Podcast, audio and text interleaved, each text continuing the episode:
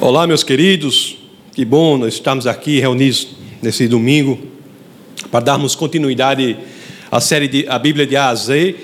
Estamos falando agora sobre os profetas. Muito legal, né? Muito importante esse momento de falar sobre os profetas. Que chamado incrível, né? O chamado do profeta. E nós falamos ali sobre Jeremias e continuaremos hoje falando no livro de Lamentações, que é um livro escrito por Jeremias. Na, no domingo passado nós vimos, estudamos a mensagem, um dos aspectos mais importantes da mensagem do livro de Jeremias. Né, aquele profeta que começa o seu ministério profético no reinado de Josias. Josias era o rei no 13 terceiro ano do reinado de Josias, Jeremias começa o seu ministério profético. E é muito importante para a mensagem de hoje que nós saibamos isso, é, que nós tenhamos isso em mente. Ele começa o seu ministério profético naquele momento em que Israel finalmente tem um rei muito bom, o rei Josias. Que rei bom! O rei que promove uma reforma não apenas política, mas principalmente religiosa, para fazer com que o povo viva de acordo com a palavra de Deus. Ele era bem intencionado, não é? Tanto que ele pega a palavra de Deus, coloca até como lei civil. E tem a importância disso aí é que todos conheceram a palavra de Deus, o livro da lei, como é chamado, e posteriormente nós, nós consideramos, nós chamamos esse livro de Deuteronômio. E todos conheceram aquele livro lá e passaram, por força da lei, a viver de acordo com a palavra de Deus. Aí Deus fala por meio de Jeremias para aquele povo que estava por força da lei, vivendo de acordo com a palavra dele, nós vimos, Deus fala com o povo uma coisa incrível. Você tem agora um rei muito bom, um rei que faz uma reforma religiosa para que o povo viva de acordo com a palavra de Deus, faz a lei civil né, ser a lei religiosa, e o povo passa a viver ali de acordo com a lei de Deus aí parece que todo mundo se comporta assim, bem certinho, está todo mundo se comportando bem certinho. Aí Deus usa o profeta Jeremias no reinado de Josias para dar uma mensagem para o seu povo. E uma pessoa desavisada poderia achar assim, né? Olha, já que todo mundo está sendo forçado a agir de acordo com a palavra de Deus, Deus deve estar absolutamente feliz. Já pensou que legal? Tem alguém forçando o povo a agir você só pode fazer assim, você não pode fazer isso, você deve isso, aquilo. Deus deve estar feliz. Só que a mensagem de Deus parece que não é bem assim, não. Lá em Jeremias capítulo 3, verso 10, conforme nós vimos, Deus diz assim, né? Apesar de tudo isso, sua irmã Judá, a traidora, não voltou para mim de todo o coração, mas sim com fingimento, declara o Senhor. Na verdade, no lugar da verdadeira adoração, havia o quê? Rituais vazios e sem sentido. Pessoas se comportavam exteriormente como a palavra de Deus dizia, mas o coração delas não estava inclinado para o Senhor. Parece que no lugar de sacerdotes verdadeiramente guiados pela vontade de Deus, só havia religiosos guiados pelos seus próprios interesses. Meu Deus, eu acho que o povo olhava para um lado, olhava para o outro lado, e só via pessoas em busca das bênçãos do Senhor, mas parece que não tinham muito interesse no abençoador. Que realidade terrível essa, em que a hipocrisia toma conta do povo de Deus e a igreja não passa de um lugar de hipócritas, em que as pessoas se comportam como acham que deveriam se comportar, mas o seu coração não era inclinado para Deus. Deus deixa claro aqui que o que importa é a transformação de dentro para fora. Se alguém exige um comportamento seu, como aconteceu lá em Josias, isso de nada vale para o Senhor. O que vale é a transformação de coração que se exterioriza em um comportamento. O comportamento correto é o que Deus quer, mas não como imposição exterior, mas sim como manifestação de um espírito recriado, de um coração recriado. As Escrituras dizem: Eu tirarei o coração de pedra e colocarei um coração de carne. As Escrituras dizem que Deus é capaz de nos transformar, e isso é o verdadeiro cristianismo. Será que vemos isso ainda hoje em dia? Será que vemos aí, hein? Pessoas que têm um evangelho em que Cristo não está no centro, mas a própria pessoa está no centro.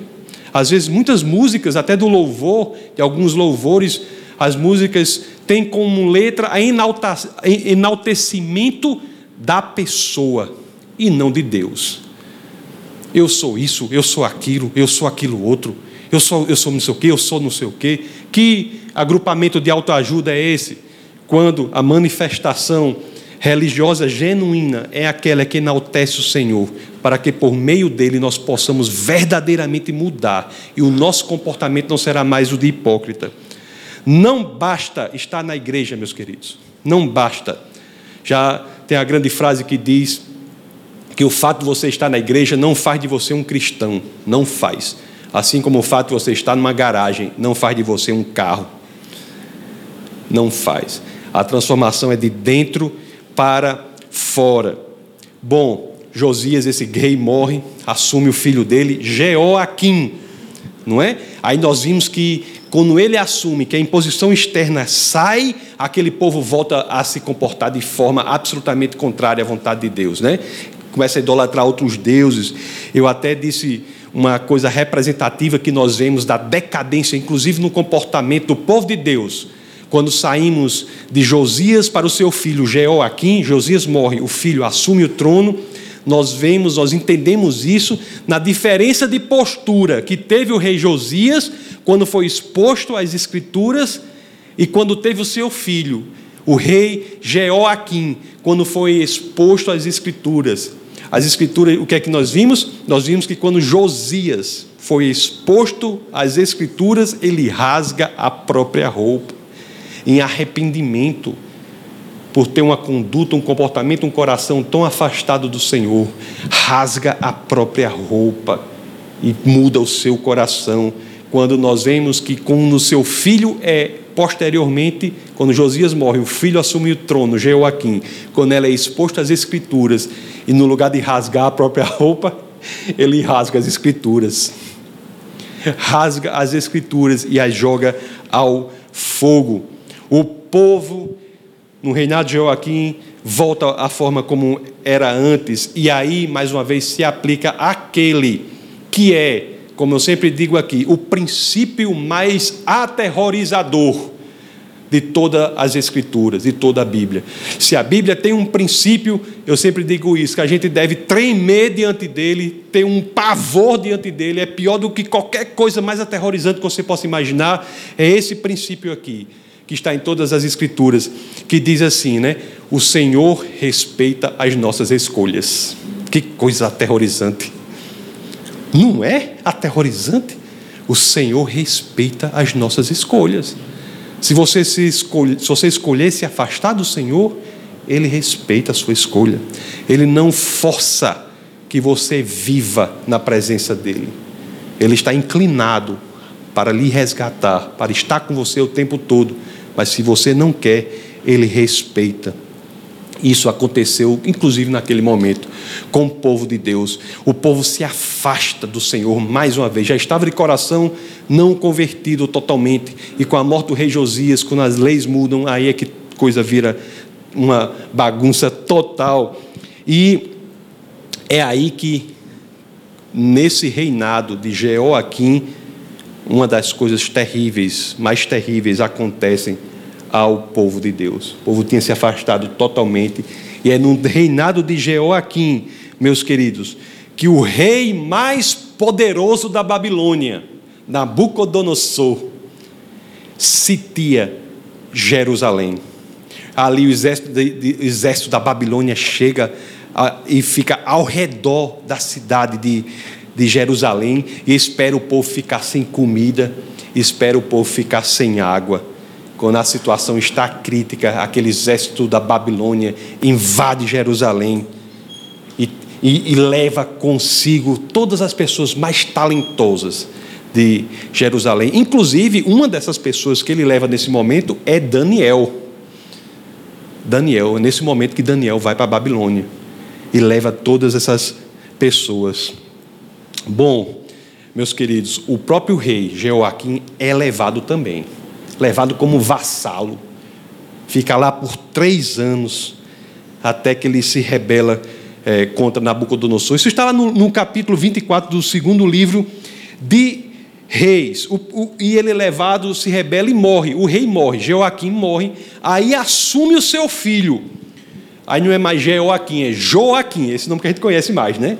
Aí o filho de Joaquim, que é Joaquim, assume, se torna o rei do povo judeu. Jo, Joaquim, que também é chamado de Jeconias, ele assume o, o, reino do o reino lá do povo de Deus, se torna rei de Judá.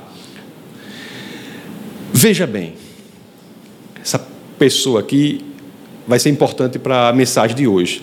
Joaquim, ele assume o reinado depois da morte do seu pai Jeoaquim, e o seu reinado tem três meses. Joaquim assume o reinado. O seu reinado tem três meses. Por quê? Porque Nabucodonosor invade novamente Jerusalém e leva como prisioneiro o rei Joaquim. Ele se rende e é levado por Nabucodonosor.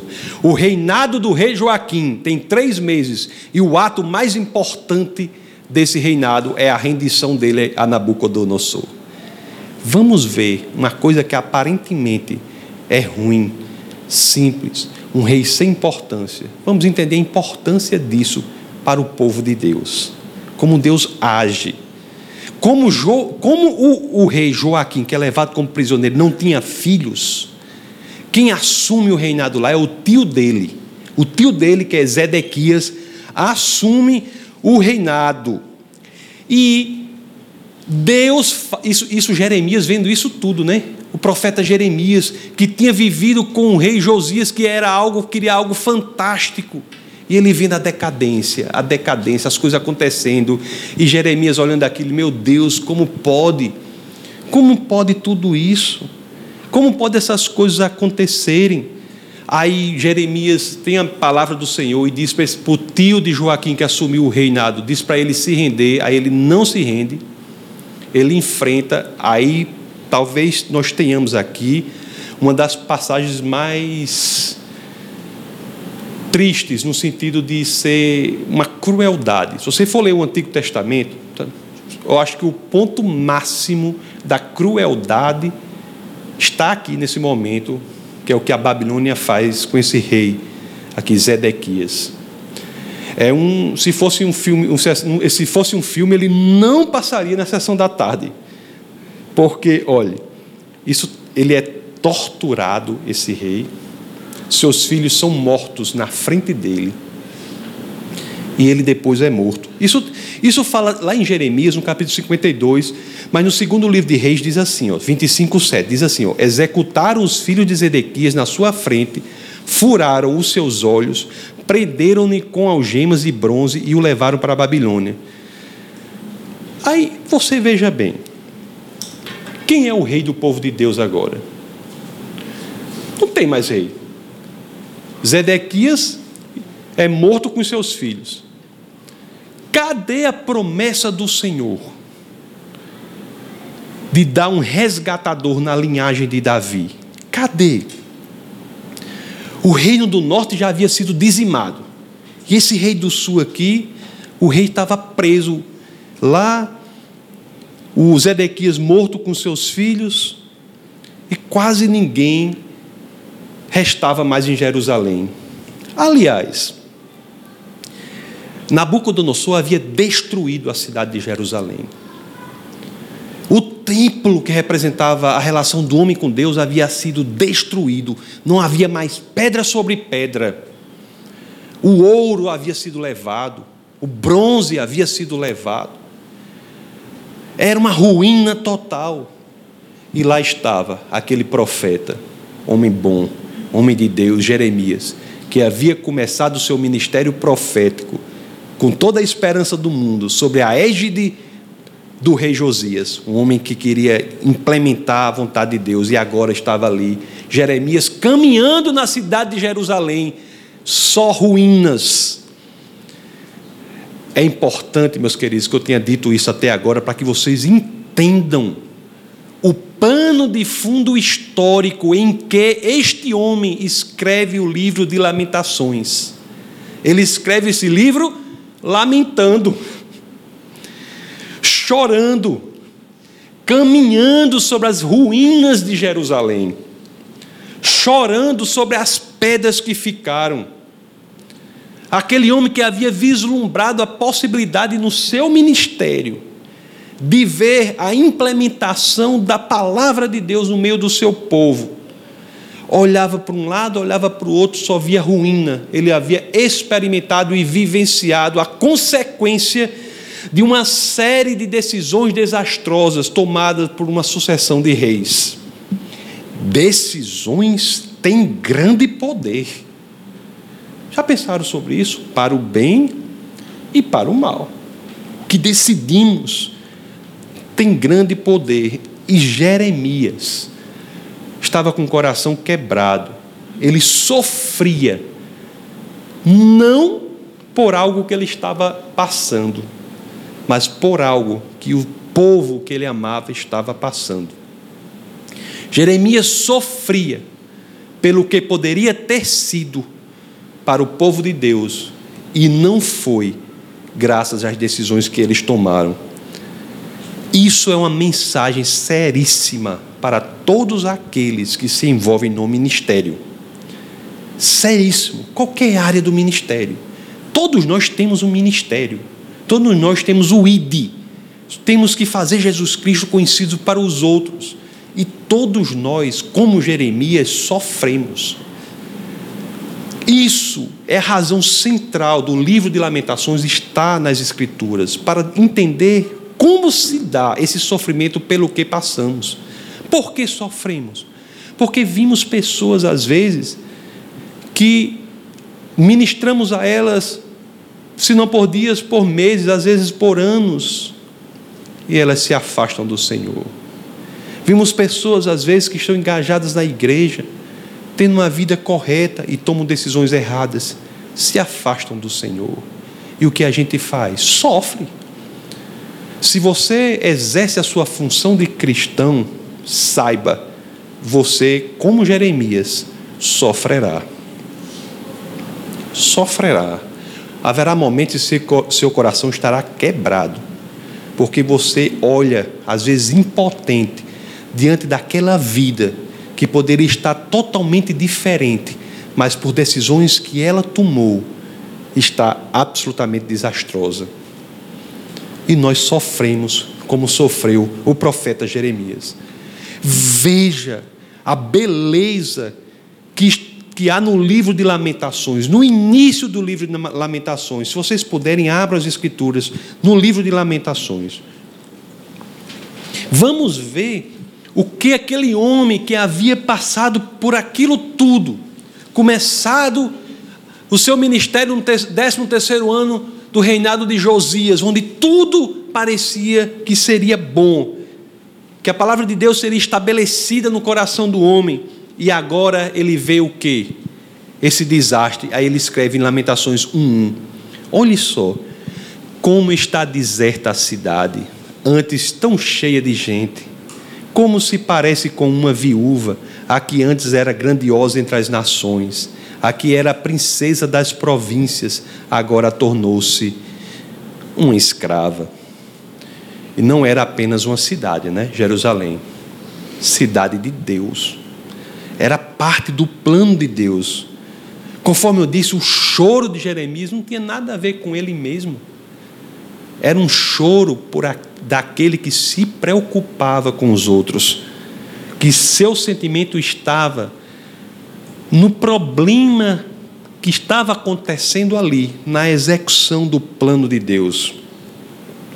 As lágrimas de Jeremias são as que caem porque ele se importa com os outros. Assim são as nossas lágrimas, né? Não há ministério, meus queridos, sem esse sofrimento. E como podemos entender essas lágrimas? Como Deus entende essas lágrimas? Essas lágrimas que há em todo o ministério, quando sofremos pelos outros, quando eles se afastam do Senhor, estão com a vida destruída por decisões que, erradas que tomam. Como é que nós entendemos essas lágrimas? Lágrimas essas que são encontradas em todas as Escrituras. Se você olhar, por exemplo, Paulo, falava das lágrimas. Segunda carta aos Coríntios, capítulo 2, verso 4. O que é que ele diz? O que é que São Paulo escreve? Olhe, pois eu lhes escrevi com grande aflição e angústia de coração e com muitas lágrimas, não para entristecê-los, mas para que soubessem como é profundo o meu amor por vocês. Que lágrimas são essas e qual o sentido disso no ministério? Como devemos encarar essas lágrimas? Como podemos suportar estas lágrimas? Aí é que nós vamos passar a entender agora a partir desse momento do nosso bate-papo de hoje, o real significado para Deus dessas lágrimas, que são lágrimas como as de Jeremias. Não são lágrimas por superficialidades, problemas pessoais, são lágrimas pelos outros, porque o plano de Deus não se realiza nos outros. O salmista, lá no capítulo 56, verso 8, ele nos dá um alento, uma indicação, uma pista muito interessante dessas lágrimas, de como entender essas lágrimas. Olhe só o que ele diz aqui. Isso, Davi, chorando, ele diz assim: registra tu o meu lamento. Interessante, né? O livro que estamos vendo é Lamentações. Aí nós temos aqui Salmos. Registra tu mesmo o meu lamento recolhe as minhas lágrimas em teu odre. Acaso não estão anotadas em teu livro? Como é? Essas lágrimas que derramamos, como Jeremias derramou as lágrimas dele, são recolhidas pelo Senhor em um recipiente, em um odre? Recolhe as minhas lágrimas em teu odre. O Senhor recolhe essas lágrimas em um recipiente. Ele já tem ciência dessas lágrimas. Nos momentos em que essas lágrimas estão caindo, o Senhor as está recolhendo. Nos momentos de sofrimento porque passamos, Deus está ali conosco. Ele se preocupa com a gente e o nosso sofrimento não é em vão. É por isso que em Salmos 126, capítulo 5, as Escrituras dizem assim: Aqueles que semeiam com lágrimas, com cantos de alegria colherão. Meus amados, Deus é fiel. Deus é fiel e mesmo quando passamos pelos momentos mais obscuros da nossa vida, Ele está ali. Ele está conosco. Ele está recolhendo as nossas lágrimas. Ele tem uma saída, mesmo que não possamos ver a saída, Deus é fiel para cumprir a sua palavra. Você veja naquela época lá, de Jeremias, o rei, como eu falei para vocês, Zedequias e seus filhos estavam todos mortos. Zedequias foi torturado, tanto psicologicamente, os filhos foram mortos na sua frente, ele foi cego, depois foi morto. A, linhagem de Davi estava interrompida. Então, as pessoas devem ter pensado, agora pronto, a palavra de Deus de que o redentor viria pela linhagem de Davi acabou-se. O rei Zedequias morreu, os filhos dele morreram, não tem mais rei. E agora? Acabou-se, a palavra de Deus não é verdade. Será que alguém pode ter pensado assim? Tinha sim, né? Alguém tinha pensado dessa forma. Mas mesmo quando tudo parece impossível, se Deus falou, vai acontecer. Mesmo quando não vemos saída, devemos crer, porque Deus é fiel.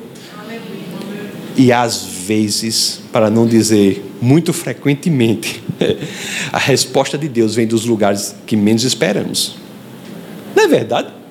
Você vai fazer uma coisa, você acha uma resposta de Deus em um lugar que você menos espera. E neste caso aqui, onde ninguém esperava, a resposta de Deus tem um nome: Joaquim. O rei. Se lembra do rei? Que foi preso na Babilônia, ficou lá Botaram outro no lugar dele. Aquele rei cujo reinado foi de três meses. Se lembra que eu falei dele? O ponto alto do reinado dele foi qual? Render-se ao inimigo. Render-se ao inimigo. Ninguém dava nada por ele, né? Rei frouxo, rei covarde. Não é? Era exatamente ele, esse homem, sem grandes coisas a mostrar no seu currículo de rei, que seria a resposta para o cumprimento da palavra de Deus. Lá em Jeremias capítulo 52, do verso 31 a 30, 34, nós lemos sobre a libertação de Joaquim. Aquele homem que estava preso durante todo aquele tempo foi libertado quando Nabucodonosor não era mais o rei da Babilônia. O rei da Babilônia já era outro, Evil Merodach. Era o rei da Babilônia no primeiro ano do reinado desse novo rei da Babilônia, ele liberta aquele antigo rei de, do povo de Deus que havia estado preso por 37 anos. 37 anos. Um homem que assume o reinado, reina por três meses, tudo o que faz é se render ao inimigo, vai preso por 37 anos, é liberto pelo novo rei da Babilônia, e é ele que faz com que Deus cumpra a sua palavra. Tanto é assim que esse homem está lá na genealogia de Jesus. Se você for lá para Mateus, o início da biografia de Jesus, não é? Os evangelhos têm quatro biografias: Mateus, Marcos, Lucas e João. São biografias de Jesus. No início da biografia de Jesus, em Mateus capítulo 1, 11, o que é que diz? E Josias gerou Jeconias. Jeconias era o outro nome de Joaquim. E seus irmãos no templo do exílio da Babilônia. Depois do exílio da Babilônia, Jeconias gerou Salatiel, Salatiel gerou Zorobabel, e assim ele dá linhagem para Davi, fazendo com que a palavra dele, de que o Messias viria pela linhagem de Davi, seja cumprida. Ainda quando não há saída, fique tranquilo, você não vê saída, Deus tem a saída, não é como você quer, muitas vezes. Deus não é o gênio da lâmpada. Senhor, eu estou sem carro, me dê por favor um carro tal, da cor tal, do modelo tal, que seja não sei o quê. Deus não é o gênio da lâmpada. Não é. Deus é aquele que sabe o que é melhor para a gente, mesmo quando nós não sabemos. Só o Senhor e mais ninguém, nem mesmo o dinheiro, poder ou a fama, só o Senhor nos dá verdadeira esperança para este mundo que é tão fragmentado e sem sentido. Quando nós nos deparamos com os problemas e dizemos, e agora? Se não for pelo Senhor, meus queridos, desista. O próprio Jeremias, quando passava por aquilo tudo, não via saída, não via alternativa. O projeto dele, a vivência dele era o que? Ver a palavra de Deus, ele não via como aquilo ia sair dali. E o que é que Jeremias escreve diante daquilo tudo? Jeremias 3, 21 a 23, ele diz: olhe, todavia lembro-me também do que pode me dar esperança. Ele está ele tá caminhando ali, lembro do que pode me dar esperança. Graças ao grande amor do Senhor é que não somos consumidos pois as suas misericórdias são inesgotáveis, renovam-se a cada manhã, grande é a sua fidelidade. É a esperança, só ela, no Senhor, nada mais, só a esperança no Senhor, é que nos faz saber, meus amados, que as lágrimas de hoje, que nos faz saber, não é que nos faz achar, nos faz pensar, nos faz considerar, é a esperança no Senhor que nos faz saber que as lágrimas de hoje serão alegria amanhã. Salmos, a segunda parte do verso 5 de Salmos 30, tem a famosa passagem que diz, né? O choro pode persistir uma noite, mas de manhã irrompe a alegria. E essas lágrimas, que são lágrimas de Jeremias, que choramos pelos outros, são recolhidas pelo Senhor, Ele está conosco. E isso nos dá a esperança de que um dia essas lágrimas não serão mais derramadas.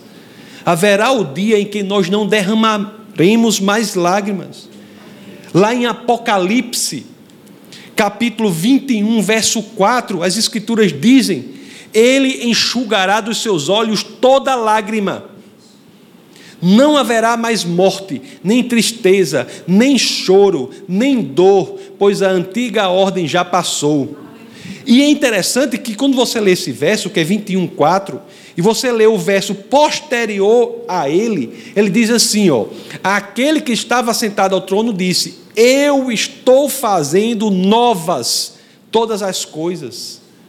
Eu estou fazendo novas todas as coisas. É a esperança do futuro melhor, do futuro diferente, em que as dificuldades não mais existirão, em que as lágrimas não mais serão derramadas, que nos dá a capacidade de suportar esse sofrimento que todos nós temos de ver o nosso irmão se afastando do Senhor, quando poderia estar numa vida muito melhor, muito mais tranquila, com paz interior, se se aproximasse dele é a esperança. De um grande jogador, um grande jogador de futebol americano. Essa passagem da vida dele é interessantíssima. Ele era um cara assim fabuloso, um grande atleta, e o pai era cego. O pai era cego, mas por ser o pai, levava o, filho toda a vida para o jogo. Pai cego, né? E carreira dele normal, de sucesso, e o pai ia todo o jogo, e o povo o pessoal achava interessante porque ele gostava de estar lá, na emoção, mas ele não via o jogo. Era cego. Tal, e o tempo passou, o pai foi e faleceu. Normal, faleceu. Quando ele faleceu, aí vem essa coisa interessante, né? Esse jogador era cristão, tudo. Aí o técnico chamou o jogador e disse assim para o jogador: olhe, nós vamos ter um jogo amanhã, um jogo decisivo. Eu quero dizer que você vai ficar em casa descansando no seu luto, que seu pai faleceu. Tal, normal dizer isso, não é? O pai acabou de morrer, o cara tinha um jogo, o técnico chegou para ele, embora fosse um jogo muito importante, dispensou da convocação para ele não jogar. E esse jogador aí fez a coisa curiosa. Ele disse: Não, eu quero jogar. Pai tinha acabado de morrer. Eu quero jogar. E ele foi jogar. E nunca se viu ele jogar tão bem como naquele dia. Foi impressionante. Ele jogou melhor do que todas as vezes que ele tinha jogado. Aqueles momentos em que a pessoa se destaca totalmente e a imprensa automaticamente hipertrofiou, colocou a lupa sobre aquela situação. Como é que o pai acabou de morrer? Ele vai jogar e joga melhor do que todas as outras situações. Aí foram entrevistá-lo e ele disse aquilo. Eu joguei bem assim porque pela primeira vez meu pai pôde me ver jogando. Estava no céu. O Senhor tinha curado a sua cegueira, ele não tinha mais cegueira, tinha, no céu não há mais cegueira, não há mais sofrimento, não há mais lágrimas. Pela primeira vez, aquele pai cego que acompanhou o filho a vida toda, poderia, o Senhor teria permitido que ele visse o seu filho jogando. É, meus queridos, é nessa esperança da nova criação. É a única que temos de fazer, na esperança de fazer todas as coisas novas é que entendemos que a nossa passagem aqui é rápida, sabe? Que a vida é passageira, que passamos a olhar para as coisas da perspectiva da eternidade. Agora, essa esperança, eu tenho de dizer a vocês, ela não é para todos. Essa esperança é para uma elite. A elite que é formada por aqueles que creem. A passagem para essa nova esperança é uma pessoa se chama Jesus Cristo. Essa é a verdade. Se estivermos nele. Engraçado que Paulo descreve o cristão assim: aqueles que estão em Cristo. Se estivermos nele, seremos levados a esse lugar. Se optarmos por não estar nele, a nossa decisão será respeitada. Depende unicamente de você querer. Vamos orar. Senhor, muito obrigado, Pai. Muito obrigado por nos fazer entender que as lágrimas que derramamos quando vemos as pessoas se afastando do Senhor, que o sofrimento que temos, quando vemos que tantos escolhem não seguir o teu caminho, não são lágrimas nem sofrimento em vão, Senhor. Sabemos que o Senhor está conosco. Sabemos que essas lágrimas são colecionadas, que nos dão estímulo para continuar nesta nossa tarefa de tornar Jesus Cristo mais conhecido para aqueles que querem. Muito obrigado, Pai, por entender as nossas limitações e enviar o seu Espírito para que possa nos consolar e nos ajudar a suportar o sofrimento inerente ao ministério, Pai. Muito obrigado, Senhor, por nos fazer entender que as lágrimas são passageiras, haverá um momento em que o Senhor as enxugará todas, e não mais haverá sofrimento. Mesmo se em algum momento da vida de cada um aqui nós estivermos passando por uma situação e olharmos para um lado, para outro, muito obrigado por nos ensinar duas coisas. Uma, que não estamos sozinhos, que o Senhor está conosco para nos ajudar e que o Senhor dará a saída. E a segunda coisa, que essas lágrimas não são para sempre, haverão de parar os problemas ocorrem, mas graças à esperança, à esperança que temos em Ti, Senhor, sabemos que eles não são permanentes, mas sim temporários. Olhamos para a frente e vemos a esperança. Assim como Cristo, ao olhar para a cruz, não viu a cruz, mas viu que estava além dela, que era a vida eterna ao lado do Pai. Nós devemos fazer o mesmo ao olharmos para os problemas, as dificuldades, ao olharmos para a cruz, não devemos parar a nossa vista na cruz, mas entender que ela é um sentido para o que virá depois, que é alegria e regozijos eternos, que só são encontrados ao lado do Pai. É por isso que, no nome poderoso do nosso Senhor e Salvador Jesus Cristo, todos nós aqui, em uma só voz, dizemos Amém. Essa foi uma produção do Ministério Internacional Defesa da Fé, um ministério comprometido em amar as pessoas, abraçar a verdade e glorificar a Deus. Para saber mais sobre o que fazemos, acesse defesadafé.org.